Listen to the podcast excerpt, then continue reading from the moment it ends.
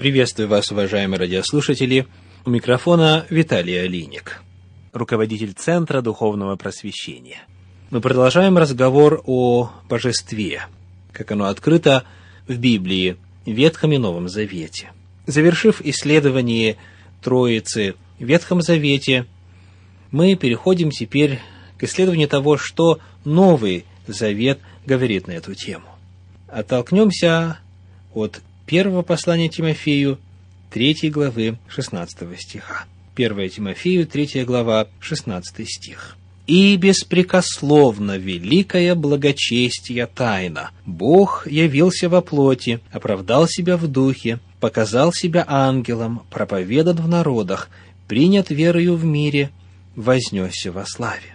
Исследуя то, что Новый Завет говорит о природе божества, мы снова напоминаем сами себе, что это великое благочестие тайна. Бог явился во плоти. Зная, что наши способности в постижении этой тайны ограничены, ибо она именно этим термином, словом «тайна», обозначена в самом Священном Писании. Тем не менее, смотря на то, что Новый Завет открыл нам о природе божества и о воплощении, мы можем многое знать. Посмотрим на Евангелие от Иоанна, первую главу, первые три стиха. Тема, которую мы будем исследовать сегодня и на протяжении последующих программ, касается вопроса предсуществования Иисуса Христа. Утверждение о том, что, появившись на земле, Он просто изменил форму и способ своего существования,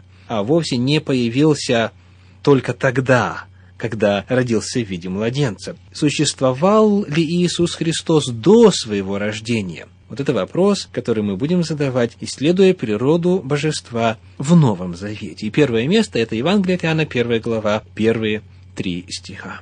«В начале было Слово, и Слово было у Бога, и Слово было Бог.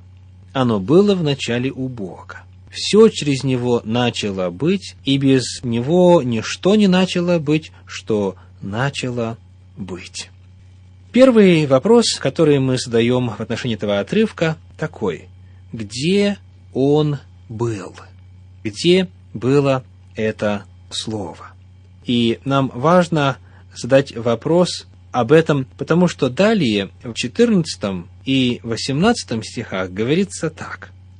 Иоанна 1 глава 14-18 стих говорит, «И Слово стало плотью и обитало с нами, полное благодати и истины, и мы видели славу Его, славу как единородного от Отца. Бога не видел никто никогда. Единородный Сын, сущий в недре отчим, Он явил».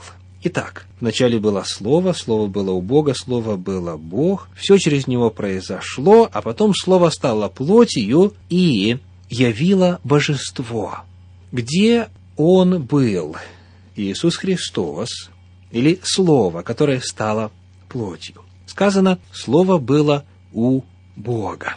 Далее, второй ответ на вопрос, где Он был – мы находим в 18 стихе этой главы, сказано «сущий в недре отчим». Вот эта фраза «сущий в недре отчим» может быть неправильно понята, поскольку иногда проводится параллель между беременной женщиной и ситуацией с рождением Сына Божия – с рождением его в вечности. Сказано, что он существовал в недре отчим, и здесь некоторые проводят аналогию с существованием в утробе матери до своего рождения любого человеческого существа. Эта аналогия абсолютно не соответствует тому, о чем говорит здесь Иоанн Богослов, потому что для описания этих двух процессов используются совершенно разные слова, совершенно разные предлоги. Когда сказано, что он существовал в недре отчим, используется древнегреческий предлог «эйс». Вот его переводы в греческо-английском словаре. «Эйс» — это «into», затем «to», «at», «on», «upon», «by» и «near». То есть мы видим здесь направление движения более чем нахождение. А такие фразы, как at или on описывают присутствие рядом, а не внутри. Дальше upon, by и near говорят о том, что он существовал рядом с Богом, с Небесным Отцом, а вовсе не внутри у него, как может показаться синодального перевода. А когда описывается именно существование внутри, тогда используется другой греческий предлог. Посмотрим на книгу Евангелия от Матфея, первую главу, 18 стих. Матфея 1.18. «Рождество Иисуса Христа было так по обручению матери его Марии с Иосифом, прежде нежели сочетались они, оказалось, что она имеет в чреве от Духа Святого. Вот здесь, когда сказано в чреве, в оригинале используется предлог «эн» и означает нахождение чего-то в чем-то. В отличие от этого, когда описывается, что он существовал в недре отчим, как говорит синодальный перевод, используется древний греческий предлог «эйс», который обозначает существование рядом. Итак, рядом существовал Бог Отец и единородный Сын. Это не существование одного в другом и появление затем позже второго, а существование рядом, друг с другом всегда – Подробнее мы поговорим на эту тему позже, но на данный момент очень важно ответить на вопрос, где он был. Он был у Бога, он был рядом с ним. Кто он? Мы находим, что слово было у Бога, и слово было Бог. Он обозначается термином, передающим божественную природу. Существуя рядом с Богом, он был Богом, обладал божественной природой. Дальше он еще назван «свет истинный». Девятый стих говорит, «Был свет истины, который просвещает всякого человека, приходящего в мир. Он Бог, Он свет истины». И в стихах 14 и 18 он назван в синодальном переводе «единородным».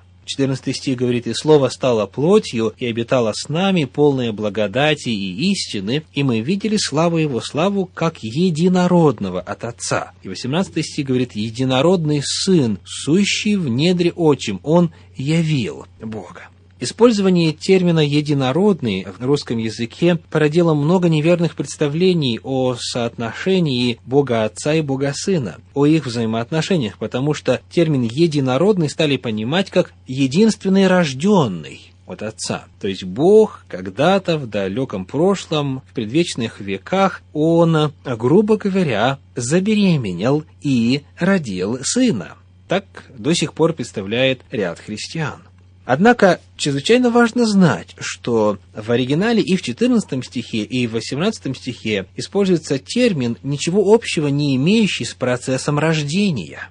В оригинале используется термин «моногенез». Это греческое слово состоит из двух частей. «Моно» – термин понятный, означает «единственный», и «генез» это вид или род. Дословно моногенез переводится как единственный и уникальный, то есть единственный в своем роде. Единородный не в смысле один из родившихся у отца, а именно уникальный, неповторимый, и второго такого нет.